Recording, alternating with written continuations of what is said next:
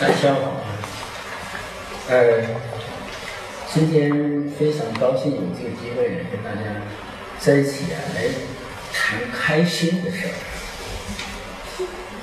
呃，我们现在的运动场上正在进行健身的运动，我们各位呢在这里今天呢来谈健心的话题。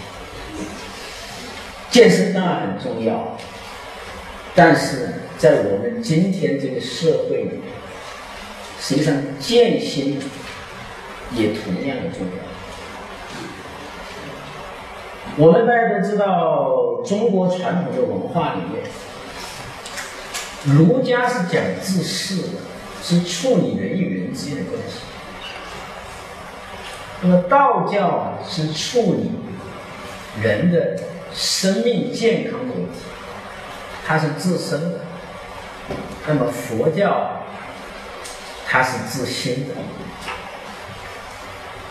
那么佛教最根本的目的，它是要我们每一个人快乐、开心的活在当下。什么叫当下？当下就是我们的每一个呼吸。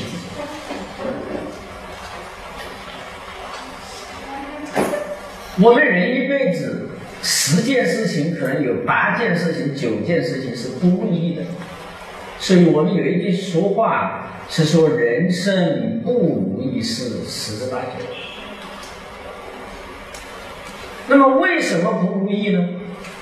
是什么东西使我们不开心呢？是因为我们人人都有病，我们都没有病。实际上，我们每个人都是有病的。我们不相信。我们最近在网上炒的火热的，地球人都知道，有一个美国的年轻人呢，他就得了病。他得了什么病呢？他得了一张罚单。他开车违反交通规则。那么警察就给他罚了一百三十七美元。于是呢，这个年轻人就很生气。他生气呢，后果就很严重。所以他一气之下，他就拿了一百三十七张美钞，而且花了四个小时的时间，他把这一百三十七张美钞啊，他把它。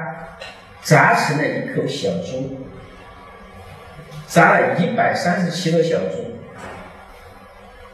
他把这一百三十七个小猪就送到这警察局，这警察局就哭笑不得。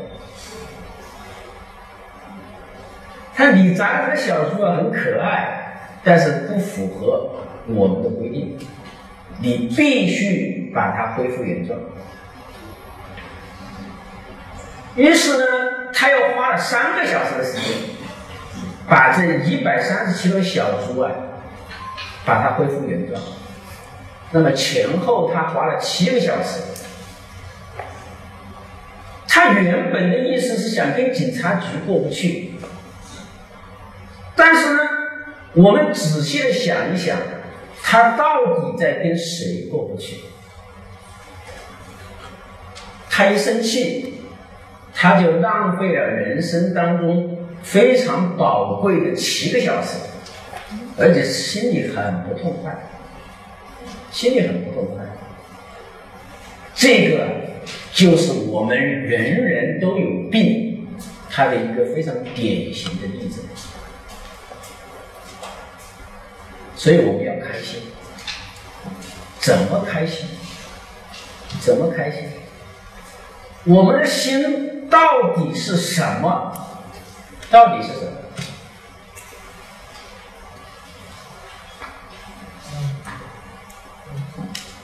我们大家都知道禅，什么叫做禅？我们把禅这个字啊，把它拆开来，实际上就是呈现单纯。用佛教的术语来讲，它就是要回归到我们的本性。用我们通俗的语言来讲，就是要单纯。世界本来就是这样子，它是非常的简单。为什么世界如此的复杂呢？是因为我们人，我们看待世界的方式非常复杂，我们的人生态度非常复杂，所以世界就变得如此的复杂。我们的烦恼是怎么产生的？我们的一些烦恼实际上都是自己找的麻烦。所以有一句俗语啊，是从禅宗的这个精神里面演变出来的：“这世上本无事，庸人自扰之。”我们一切的烦恼都是我们自心的烦恼，都是我们自己的。跟这个烦恼本身是不相干的，对吧？那么我们每一个人如果能够回到本心的状态，能够呈现我们自己的单纯，这个就是禅啊，这就是禅。我们大家都看过《西游记》，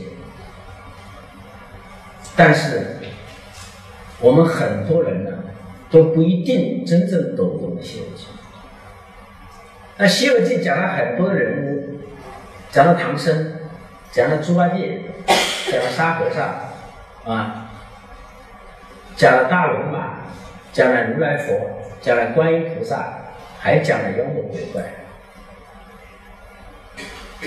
所以我们看到。这个孙悟空的时候，左边敲锣，右边打鼓，他左顾右右盼的时候，我们觉得这个伸头是很好笑。我们看到这个猪八戒，看到这个美眉从旁边经过的时候，首先是行注目礼，然后是行回头礼的时候，我们觉得这个猪八戒很搞笑。但是，一部《西游记》。并没有讲这些角色，他讲的谁？他实际上只讲一个人。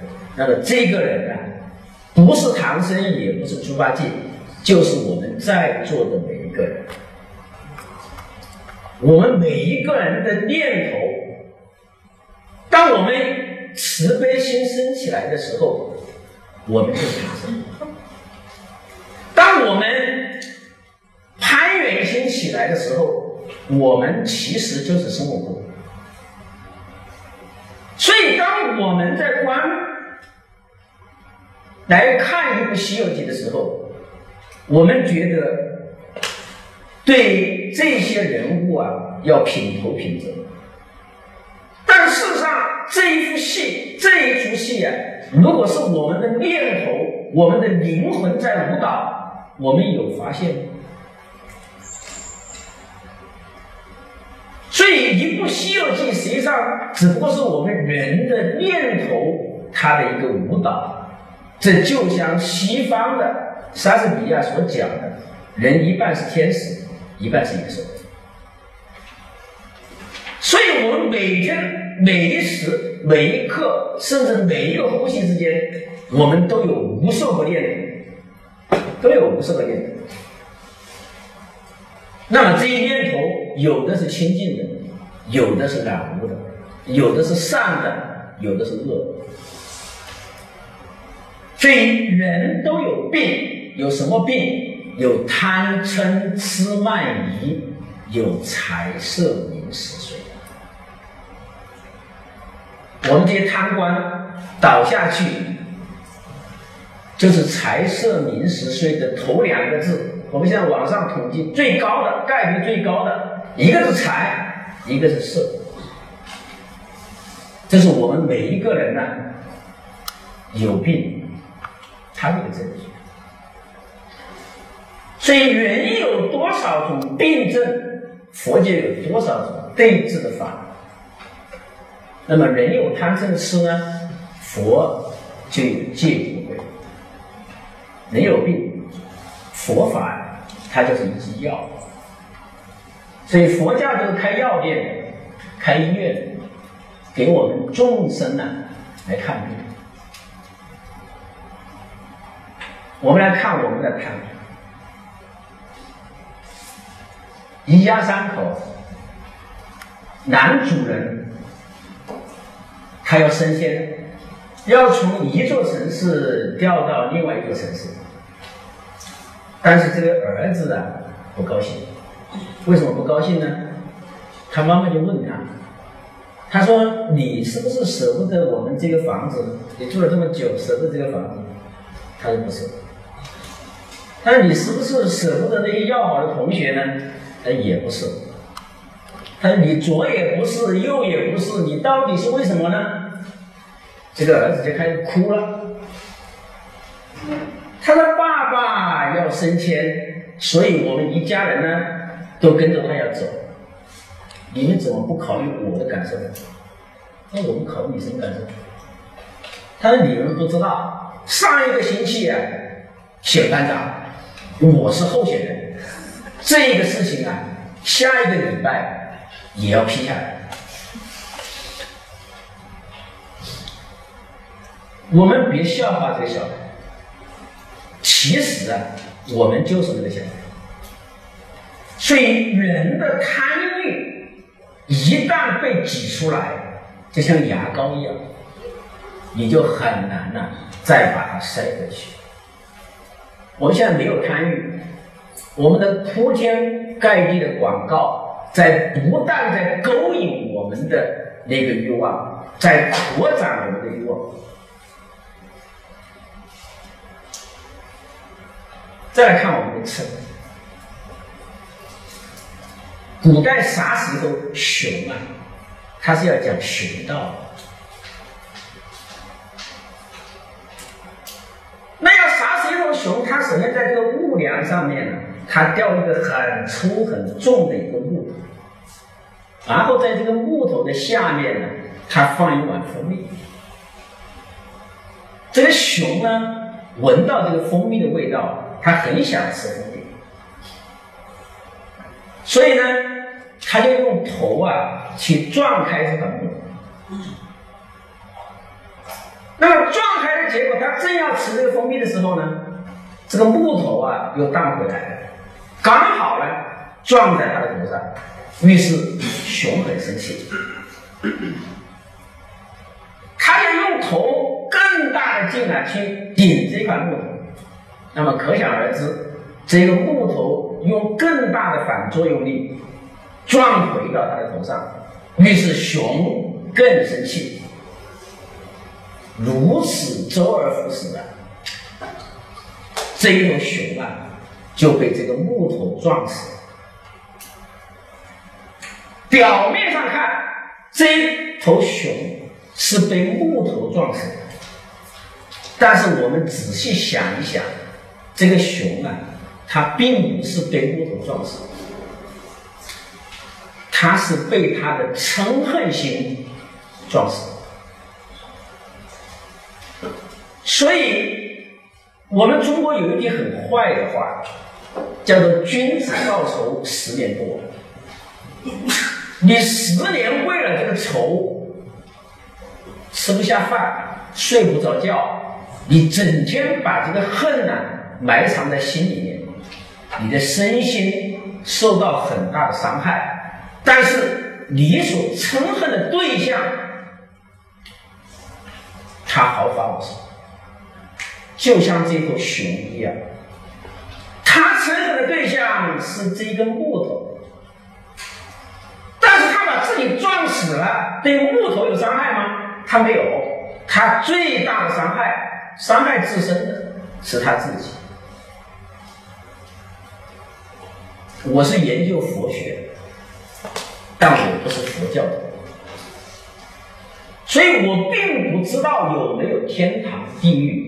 有没有三世因果、六道轮回？这些东西有没有？我不知道。我没有修炼，我不知道这些东西到底存不存在。但是呢，在我们的现实生活当中呢，这些东西它确实存在，在我们每一天、每一时、每一刻，在我们每一个呼吸的当下，事实上它就有天堂跟地狱。汶川大地震，如果我自愿捐一百块钱，这个时候你就在天堂。当你开始怒火中烧的时候，这个时候你实际上就在地狱。不要等到三次，现世就有天堂，就有地狱。不要等到哪一世，他才会报。一年他也有三世，一月、一天、一个呼吸之间，他就有三世的能转。所以从学理上来讲，从我们现实的人生来讲，这些东西它就在我们的身上，每天呢就发生在我们周遭的现实生活当中。所以我们千万不要让憎恨拖垮。所以一念起啊，一个念头起来啊，它可以是万水千山；啊，一念灭，沧海可以变桑田。我们再来看我们的吃，一架马车，一一个马拖着一个车，车上有马车夫，有客人。这个马呢，他很愚痴的以为我的地盘我做主，这是我们中国移动的广告。我们年轻人每一个年轻人都信心满满的以为我的地盘我做主。这头马呀，它也是这样讲。你想一想，这一匹马，他说我要这个马车到哪里去，我走多快，我走还是不走，这是我决定。因为这是我的地盘，但是如果你不走，你走得慢呢，马车夫的鞭子就起来了。所以，是不是你的地盘你做主呢？当然不是了，是马车夫做主。这个马车夫啊，他也很愚痴的以为这个马车是他做主。那么，同样的道理，我们知道。这这架马车到底往哪走？走哪条路？走多快？目的地在哪里？是由客人说出来。那么在我们的现实生活当中，我们每一个人都以为我的地盘是我做主的。我们仔细来盘点一下，来梳理一下。我的地盘首先要有我，我从哪里来的？我要到哪里去？我从哪里来？爸爸妈妈生，但是爸爸妈妈把你带到这个世界上，他有经过你的同意吗？你不是你的地盘吗？你的地盘你做了主吗？没有做主。那么我们离开这个世界的时候，我说我给死神定一个契约，我一天给你一千万，我给你交换，我多活一天，可以吗？死神也不跟我们打商量。对于我而言，我们每一个个体的我而言，最大的事是我来了，是有了我才有了我的地盘，没有我，我的地盘的功名利禄。所有都是等于零，所以生跟死这两件事情是我们最大的事情，但是最大的这两件事情是我做主当然不是，当然不是。那这两件事情我做不了主，我们很多人很愚痴的以为。在生死之间，我的生命跟生活，我可以做得了主。开玩笑，我们想一想，我们回味我们已经有的人生，哪一件事情是我自己做得了主的？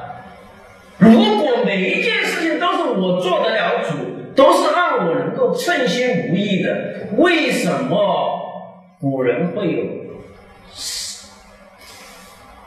这个十件事情就有九件事情、八件事情不如意？所以，我们的生命跟生活啊，并不是由我们做主。那不是由我们做主的，是不是很消极呢？那反正我做不了主了，我就听之任之，随波逐流。当然不是，他是由什么做主呢？是由因缘做主。有了因。有了外在的缘，内因加上外缘，这个事情就起来了。这个因缘不存在的时候，这个事情就消失了。我们虽然不能够主宰世界，但是我们可以造因缘。这个因缘我们是可以造的，我可以去创造条件，创造内在的条件，创造外在的条件。我使这个事情呢可以成，所以呀，我们我们自以为我的地盘我做主，是一种聪明，是一种智慧，但是这一种智慧啊，是一种病态的智慧，这一种病态的智慧啊，就叫做痴。所以痴的结构啊，它就是。啊，一个智慧的智加上一个病字头啊，加上一个病字头。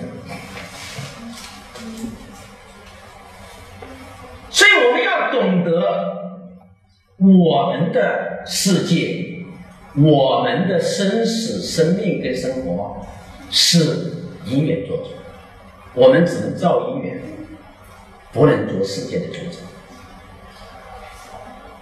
所以我们有很多的痛苦跟烦恼。老师批评我，家长批评我，所以我很生气。仔细的捋一捋，老师批评你，家长批评你，是不是你必然要生气的这样一个？它之间是不是一定有这样一个因果联系？我们的心就像一个容器，就是一个杯子。这个杯子它可以装毒药，也可以装蜂蜜。但是人家骂你，人家说了你训了你，你就把往这个杯子里面去装毒药，那是你自找的，那是你自找的。所以，我们的人生啊，它可以。因为看待世界的角度的不同而不同啊，而不同。所以面临面对痛苦啊，我们可以有两件事情可。第一件事情，我们必须要有勇气，你不能自己骗自己，这不是痛，那确实痛。所以必须要有勇气担当这个痛。但是你光有勇气去担当，它还是痛。还必须要有智慧去化解，所以禅是讨论讲的什么道理？它实际上就是一种人生态度。我们有一句话，他可以有不同的理解：男人没有了，女人就火光。它至少有两种以上不同的解读的方式。第一种方式呢？女人的角度来看，男人没有了女人，他就不慌。所以说，男人他离不开女人，女人很重要，但是男人不同，男人不同。他说，男人没有了，女人就不慌。什么叫态度？这个叫态度。态度就是看待世界的角度。同样的一句话。我们可以有两种不同的读法，同样是春夏秋冬的世界，对每一个人都是一样。不会说因为你长得帅一点，所以冬天不会为你生。今天二十三度，对每一个人都平等。但是呢，每一个人的世界它是不同的，它是不同。有的人看到他春天呢，看到阴雨绵绵，他是很郁闷，所以春雨绵绵愁杀人。秋天呢，看到一轮孤叶挂在天上，他觉得也很郁闷，他叫秋月无几地界人。夏天呢，他看到骄阳色；冬天呢，他看到寒雪啊刺。所以这个世界对他而言没有哪一天他是好。我们的人生呢，就像一出戏，但是它跟戏的不同在哪里？我们一部电影、一部电视剧，它一定先有剧本，然后制片主任有导演，导演再去选演员。才来演这场戏，但是我们人生呢，它是倒过来的，它是倒过来的，跟演一场戏啊很不一样。我们的制片主任、我们的导演、我们的演员都是我们自己，我们已经挑了。我们不是先有剧本，才有后来的这些，是先有制片主任、有导演、有演员。我们的剧本在哪一刻完成呢？给我们开追悼会的时候，我们的剧本就写完了。所以用这样一种角度去看世界，尽管你这个人生的剧本还没有完成，但是我可以断定，你的世界就可以用一个字来概括：你的人生就是一场悲剧。但是同样的世界，如果我们换一个角度去看，春天看到有百花，秋天看到有月，夏天感受到凉风，冬天感到了雪。那么这个人生呢，他也就注定了他的人生是一场喜剧的人生。我们再来看。我们现实的人生当中，我们还有许许多多的这样的。半杯水，有一种人看到他还有半杯水，很欣喜、很乐观、很积极；但是还有一种人呢，他看到可惜，他只有半杯水，一个破了洞的，但是很漂亮的碗。有人看到这个碗尽管很漂亮，可惜它破了一个洞。但是另外一种看法呢，他说尽管这个碗它破了一个洞，但是它依然很漂亮。我们在中国古代的这个文学史上，感伤的这些文学家很多。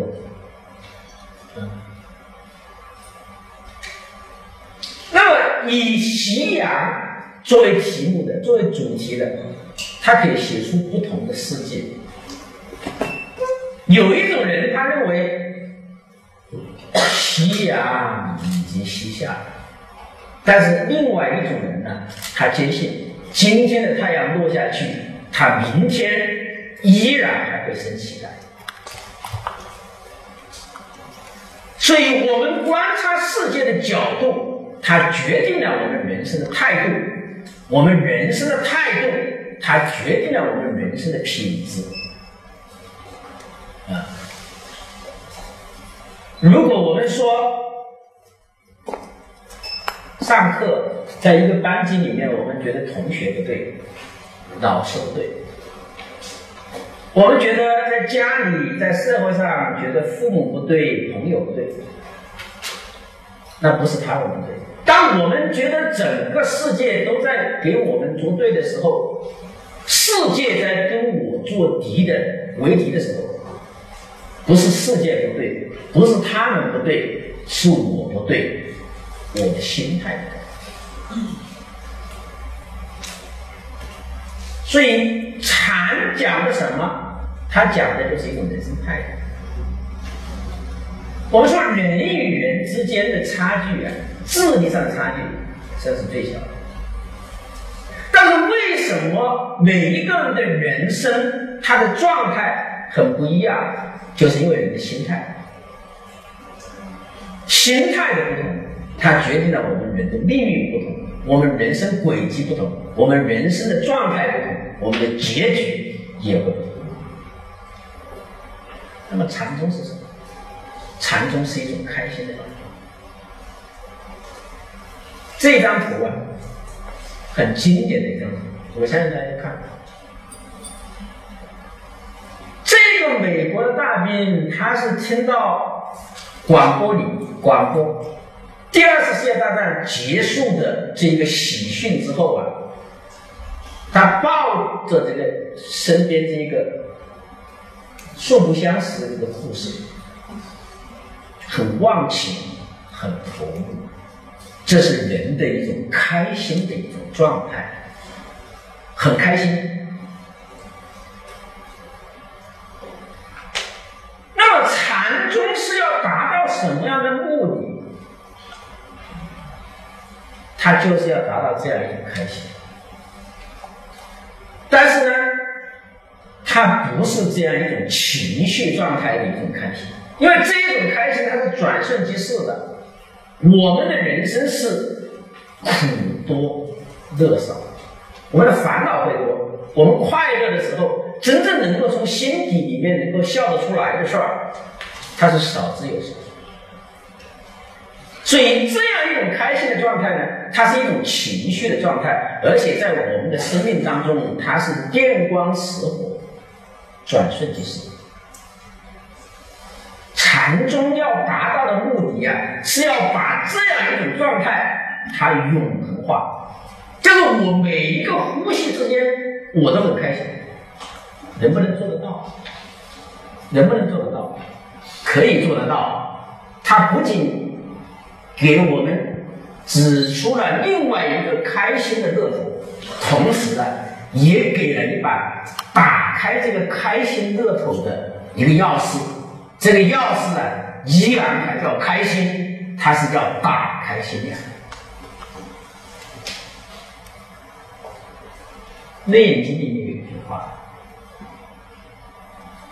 他说：“人心跟宇宙的关系。”宇宙在我的心里面呢，就像一片云一样。我的心比这一片云要广袤多，我的心可以包容宇宙。这是我们佛教里面讲的最大的心。你的心打开，你的心开到什么程度？比宇宙还大。有一个人呢。他很苦恼，赚了很多钱，他也欠了人家很多钱。那么家里面呢，老婆要给他离婚，还有七大姑八大姨呢，都要分他的家产，分他的财产，所以他连死的心都有了，很郁闷，不想活了。所以有一天呢。他出去散散心，走到一个庙里面去见他这个老和尚的老朋友。那老和尚碰到他，他最近怎么样？很不开心。他为什么不开心呢？很多七七八八的事儿，活都不想活。这个老和尚要这个小和尚把一罐的盐倒在一个杯子里。他说：“你喝一下这个杯子里面的水。”这个人尝了一口，他说：“这个水没办法，太咸。”老和尚又要这个小和尚把这一杯的盐水倒在一个盆子里面。他说：“你再尝一尝这个盆子里面的水。”哎，这个人尝了一下，他说：“淡多了。”这个老和尚又把。这一个人呢，带到一条河边，把这一盆的盐水啊倒在河里面，他说你再尝一尝这个河的水，这基本上没有咸味。老和尚就给他讲，你的烦恼啊，就是盐；人的心量就是那个杯子，就是那个盘子，就是那条河。当你的心量很小的时候，你觉得那个杯子里面的盐啊非常咸，你的愁苦啊就大如天。你在那一刻。你就觉得人生都没有意义。但是如果你的心量稍微再大一点，再大一点，那么你的痛苦啊就会淡。如果你真正能够做到比宇宙还大，能够心包宇宙，我们人啊，每一时每一刻都会很开心。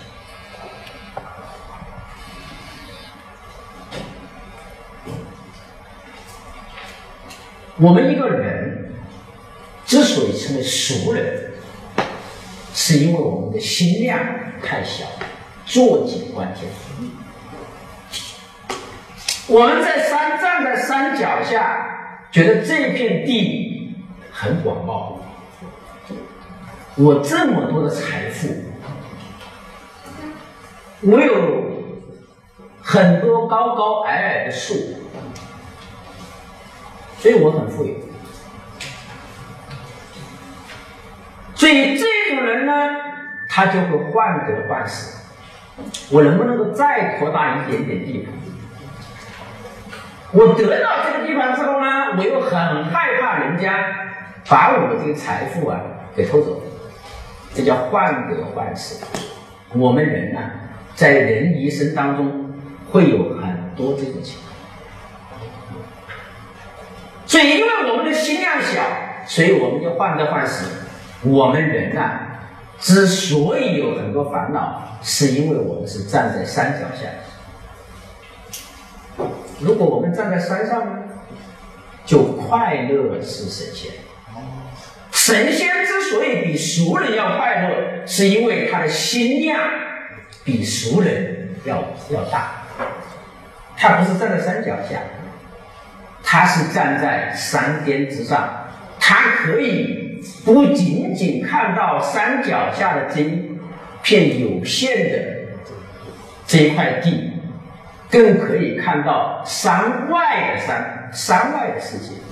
所以，他能够超越大跟小，超越高跟矮，是跟非，黑跟白。那么，还有一种人，他更快乐。如果我们能够觉悟之心，我们如果能够站在宇宙之外来看这个世界，还不仅仅站在山上，我们坐飞机，我们坐宇宙飞船，我们站在宇宙之外来看这个世界，我们就不是人。这个不是人呢，就是佛，他不是一般的人，是二般。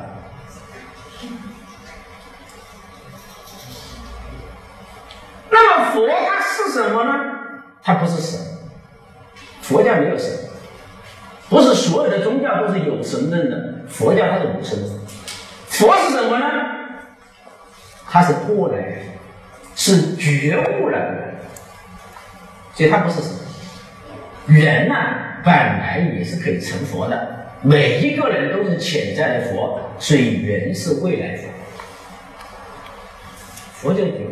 你觉悟了人生，你就不是一般的人，你就能够既在世俗之中，又能够超越世俗之外，那你就能够天天开心。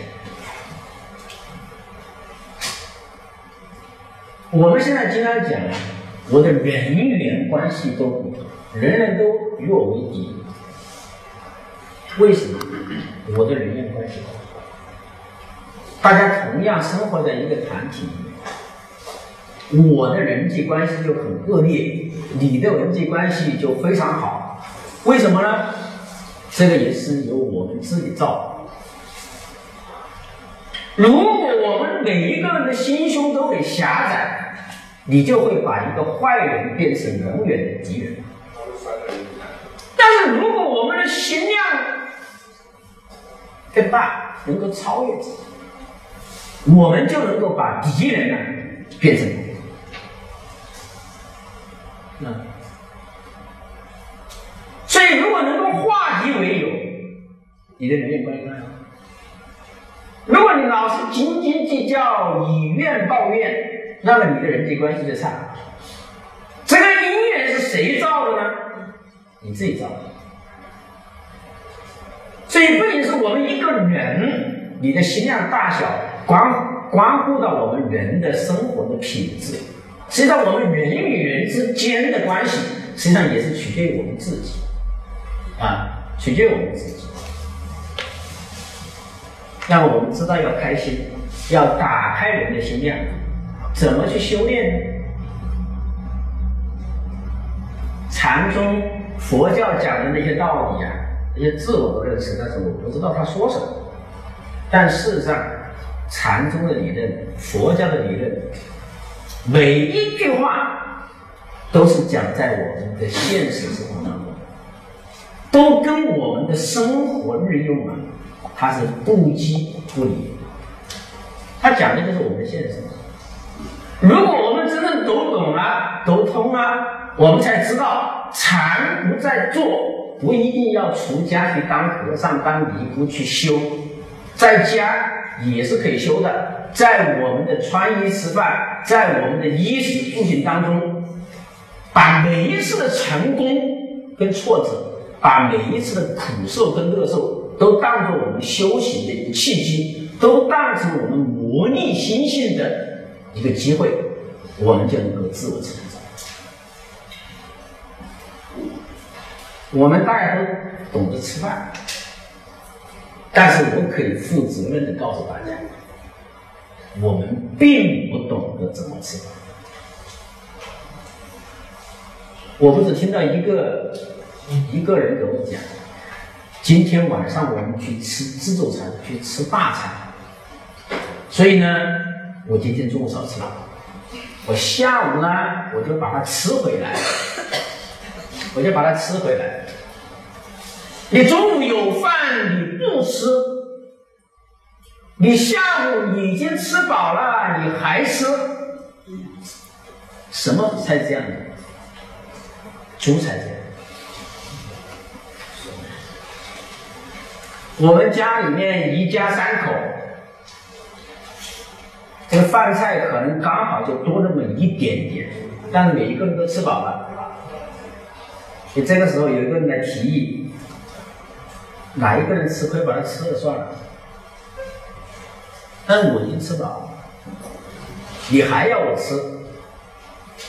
我饿才要吃，我已经吃饱了，你还要我吃？我们叫食饱伤心。我身体会很不舒服，我不愿意吃，你逼着我吃，我心里很舒服。那么这个时候你吃那个饭，不是你在吃饭，是饭把你吃了，是这样子吗？我们很多的时候是被饭吃，我们还不知道，我们大快朵颐，好吃的时候拼命的吃，吃的撑死了，这是被饭吃。我们陪人吃饭，无论是陪别人吃还是陪别人陪你吃，绝大多数的时候都是被饭吃，是不是这样？人家还在吃，你也得装模作样吃。你装模作样吃，你吃饱了你还在吃，这是真实的，这不是装模作样，是不是在被干？所以，怎么吃饭并不是人人都懂。但是，我觉得有两个极品男人呢，他很会吃饭。第一个男人呢，弘一法师，在我们南普陀待过很多年。我们著名的这个三宝歌啊，它的谱曲就是弘一法师谱曲。出家之前，他是在上海，在江苏这一带当老师。在出家以前，把所有的他的用品都捐给了这些他的老师的学、他的同事的学生。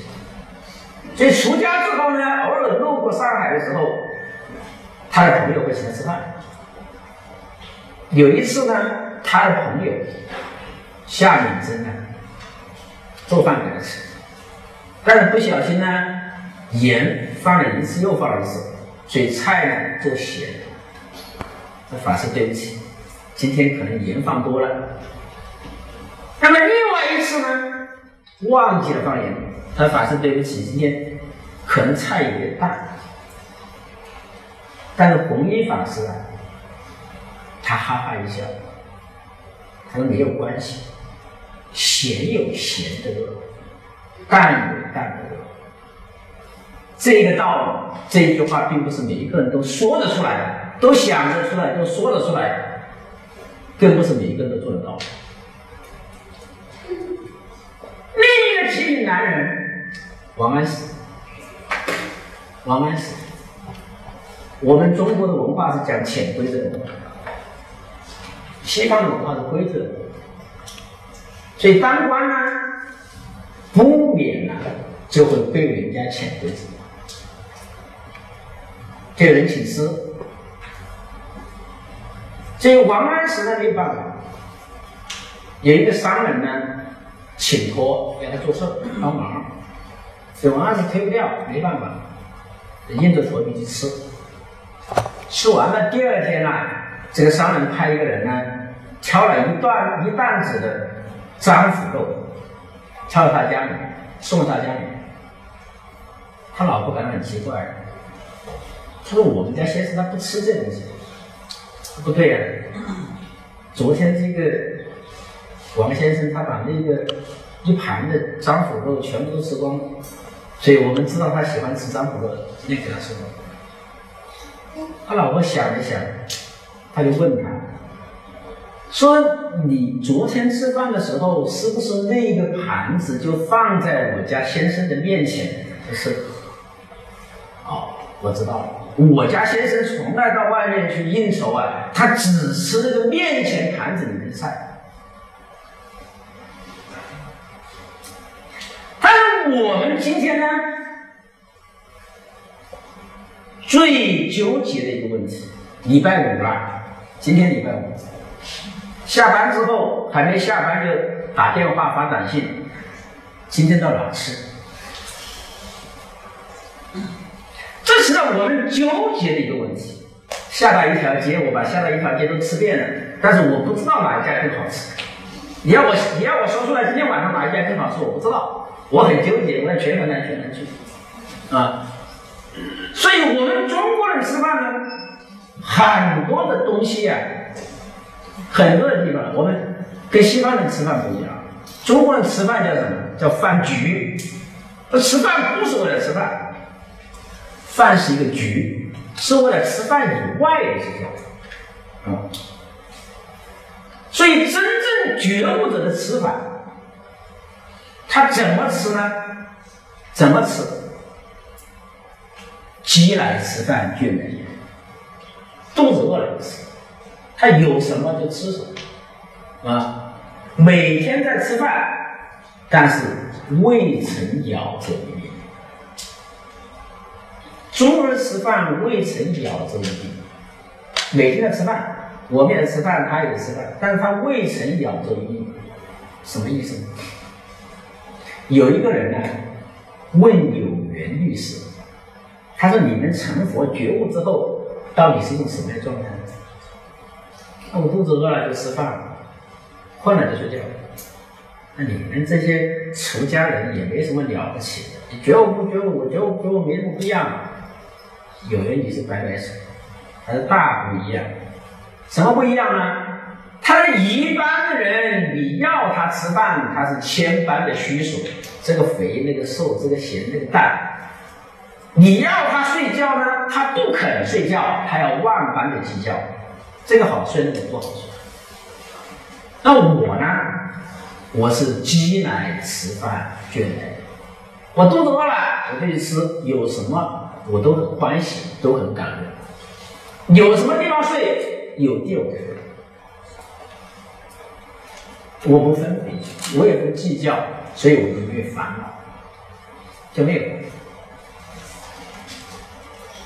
所以觉悟者跟我们凡俗的人没有觉悟，他吃饭也在吃饭，也在睡觉，但是他心态，他的心态在讲我们穿衣，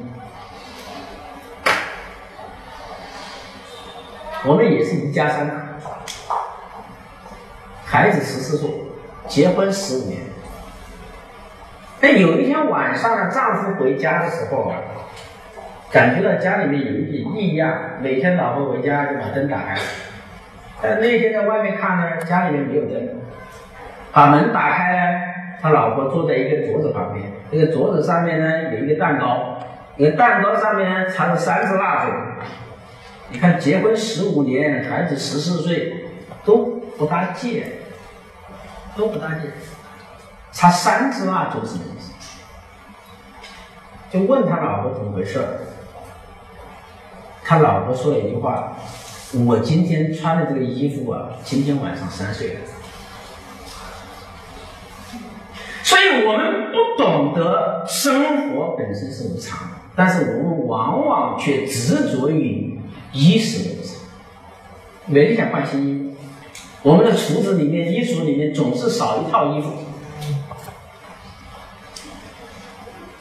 我们在社交的场合很怕撞衫，我穿的衣服跟他一样。年轻人很智慧，要我穿这个衣服，一个年轻人穿一个衣服，他看到我就像撞了鬼了。怎么我的审美观念跟老头子的审美观念是一样的？但是我们要知道，穿衣服就是穿衣服，撞衫它不是撞墙，也不是撞鬼。你不要被那个外在的这个衣服的这个外在的色相迷烂了。实际上，穿衣服是一件很简单的事情，吃饭、睡觉也是很简单的事情。我们现在很多人穿衣服要讲究品牌，我没有钱，我也要去买品牌。iPhone 四出来了，我已经卖了一个肾。iPhone 五出来我就没得可卖，所以为什么要追求品牌呢？我没有钱，但是我也要追求品牌。为什么？品牌它有能量，大家都知道它是有能量，大家都都认可它。所以我自身的能量不足，我就借用这个品牌的能量来提升我自己的能量。但是我们要懂得，你有钱可以穿品牌。但是穿品牌，你也要穿的有味道，这叫品味。你穿品牌，并不意味着你就一定有品味。我不穿品牌，我的衣服穿的很得体，很合适，清清楚楚，这也叫品，啊，也叫品。